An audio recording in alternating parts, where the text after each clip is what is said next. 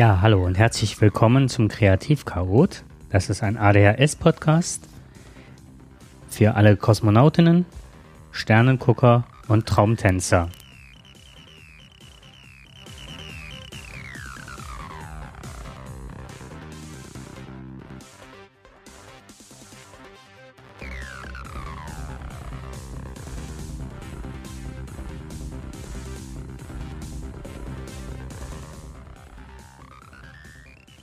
Ja, wie ihr wisst, habe ich ja diese Sendung immer thematisch gebunden und diesmal soll es um das Thema Autofahren gehen.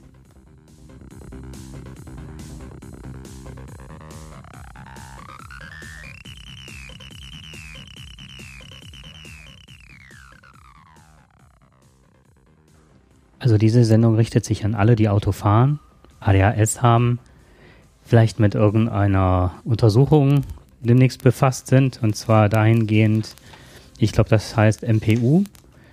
Ähm, da wird halt die Fahrtüchtigkeit überprüft. Ja, und mit diesem ganzen Bereich und Komplex möchte ich mich heute beschäftigen.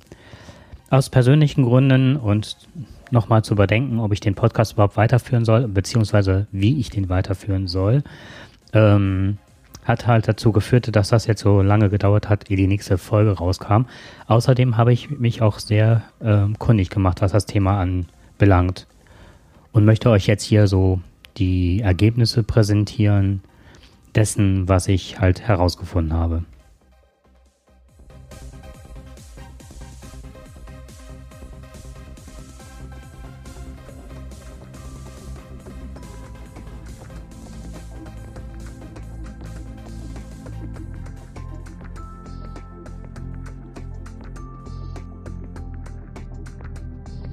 Ja, warum überhaupt Autofahren und ADHS?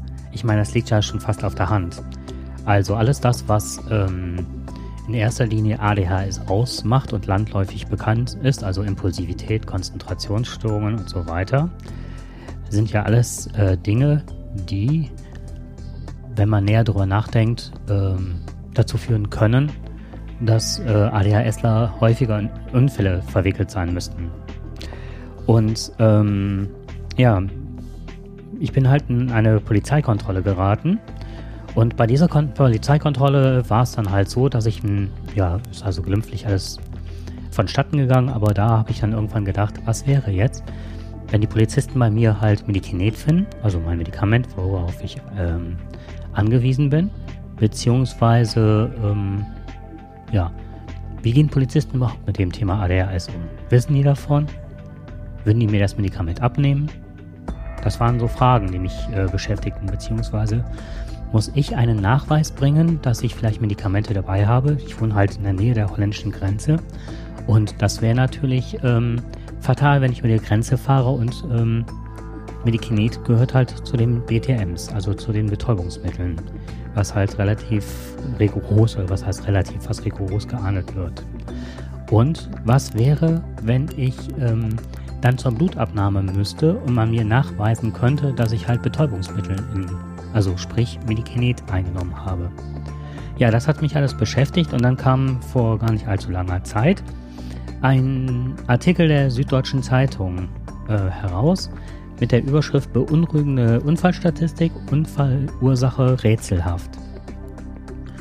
Ja, also, die Süddeutsche schrieb, dass immer mehr, bei immer mehr Verkehrsunfällen die, un, ähm, die genaue Ursache ungeklärt bliebe, beziehungsweise ähm, die meisten Unfallforscher diesen Trend mit der gestiegenen Ablenkung am Steuer, beispielsweise durch Smartphones, in Zusammenhang brachten. So, das ließ einen ähm, Unfallforscher nicht in Ruhe, weil er meinte, äh, das kann nicht sein, dass jetzt ähm, in der letzten Zeit so, ich glaube, Moment, ähm, dass so viele Menschen mittlerweile ähm, verunglücken und also auf freier Strecke, was weiß ich, ins Feld rasen, gegen Baum knallen und im Grunde ist nichts zu erkennen, warum das so war. Also keine Bremsspuren vorhanden oder ähnliches. So, und dann hat er sich halt rangesetzt und hat dann die Unfallursachen versucht zu erforschen. Und ähm,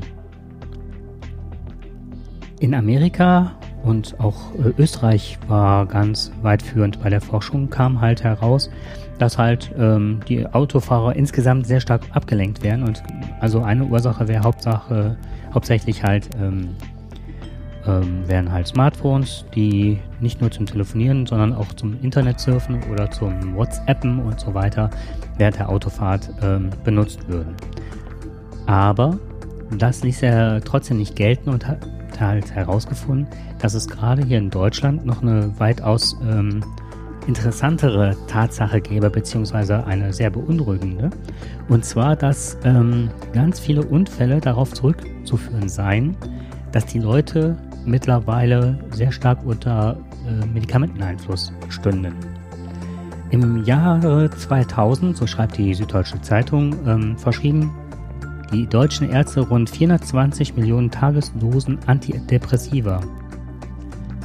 Inzwischen hat die Zahl auf, sich auf 1,3 Millionen, äh, Milliarden Entschuldigung, verdreifacht.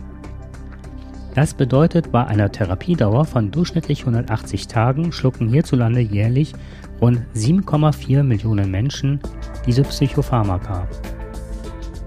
Ja, dabei sind dann die ganzen, Men also sind einige Leute dazu äh, befragt worden und die gaben auch Auskunft, dass sie wüssten, äh, dass die Beipackzettel ähm, auch auf diese Gefahr hinweisen würden, dass man halt ähm, schläfrig würde, nicht reaktionsschnell genug wäre, ja, beziehungsweise auch, dass da Warnhinweise zu finden wären, dass man kein Auto fahren dürfte.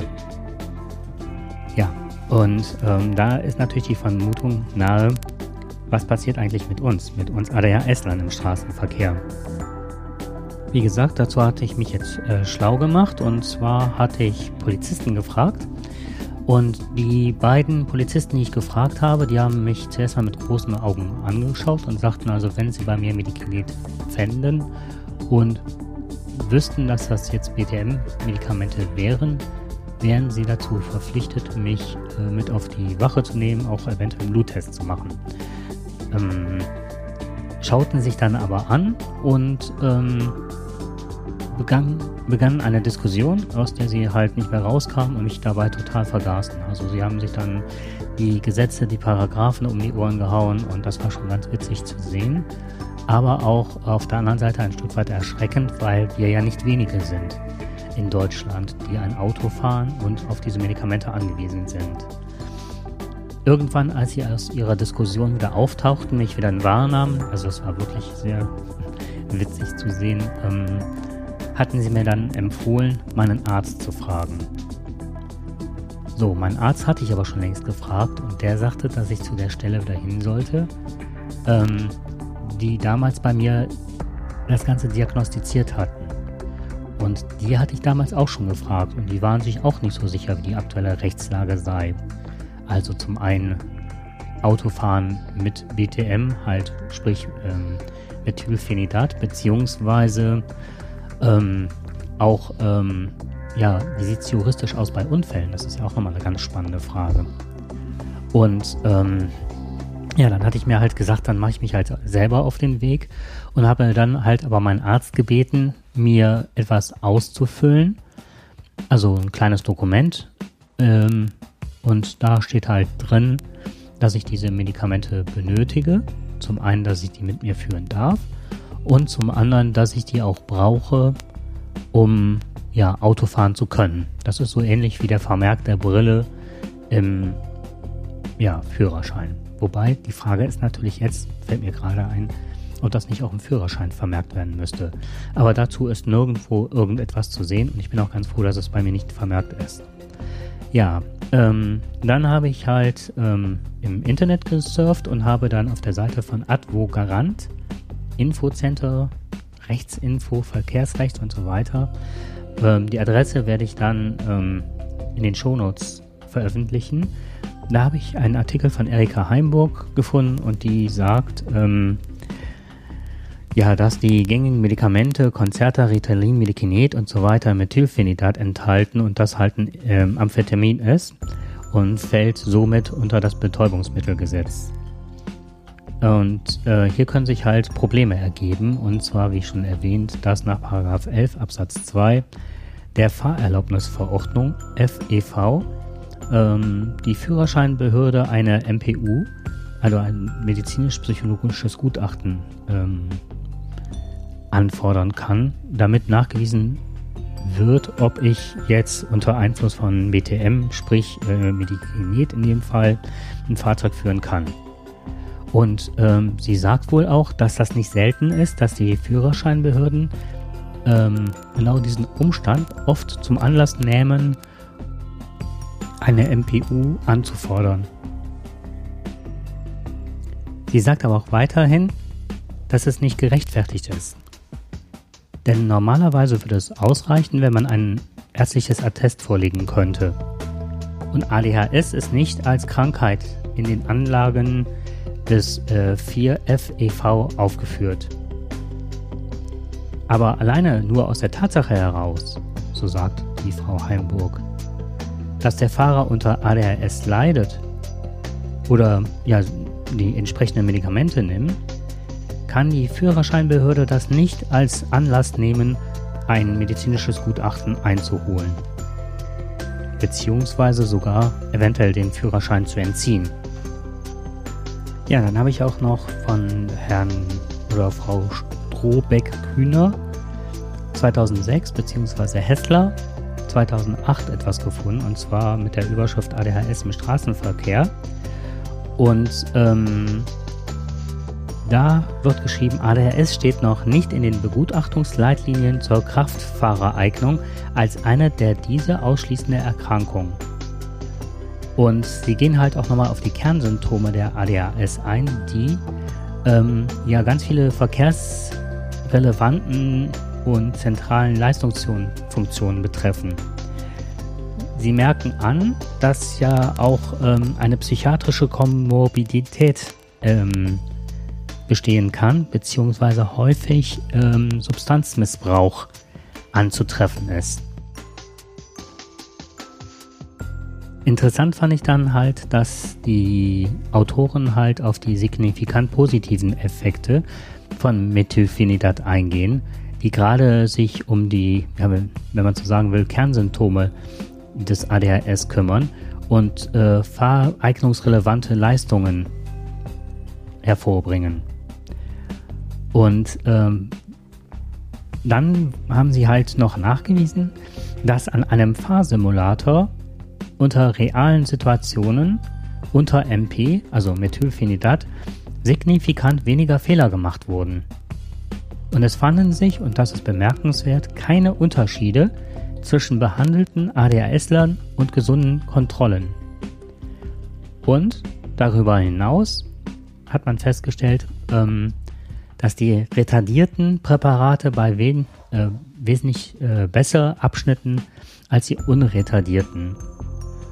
Aber das ist schon ähm, ja, von, der, von der Idee oder von der Logik her klar, weil sie halt über einen längeren Zeitraum stabil halt die Wirkung abgeben und somit keine Peaks oder ähm, Downs halt passieren. Ähm, verkehrsrechtliche Konsequenzen führen sie weiter aus, ähm, äh, sind bei Nachweis der Rechtmäßigkeit der Einnahme von Methylphenidat und jetzt halt genauso wie ich es gemacht habe, entweder sagen Sie durch äh, Vorlage eines Rezeptes oder einer ärztlichen Bescheinigung nichts zu befürchten. Aber, und das finde ich jetzt ähm, sehr problematisch an der Stelle, ist, ist ein Unfall geschehen, werden sich bestimmt findige Anwälte finden, die entweder sagen, man hat halt unter MP gestanden oder hat in dieser aktuellen Situation nicht unter Methylphenidat gestanden. Und so, ähm, egal wie, man hätte auf jeden Fall die schlechteren Karten. Um das Thema jetzt aber nicht ganz so sehr ähm, wissenschaftlich-medizinisch aufzubereiten, beziehungsweise mit, nur mit so viel Ernst, möchte ich ganz gerne nochmal auf Frau Neuhaus ähm, eingehen. Und sie sagt halt, ähm, Menschen mit dieser Art, die Welt zu sehen und auf sie zu reagieren, fahren mit 120 Stundenkilometern auf der Landstraße, zünden sich mit einer Hand eine Zigarette an und zeigen mit der anderen gerade auf eine Sehenswürdigkeit. Einem Beifahrer wird ein besonderer Optimismus, gesund anzukommen, vermutet. Personen mit ADHS fahren zwar riskanter, sind aber wegen ihres besonderen Wahrnehmungsstils nicht häufiger in schwere Unfälle verwickelt als Menschen ohne ADHS. Und ähm,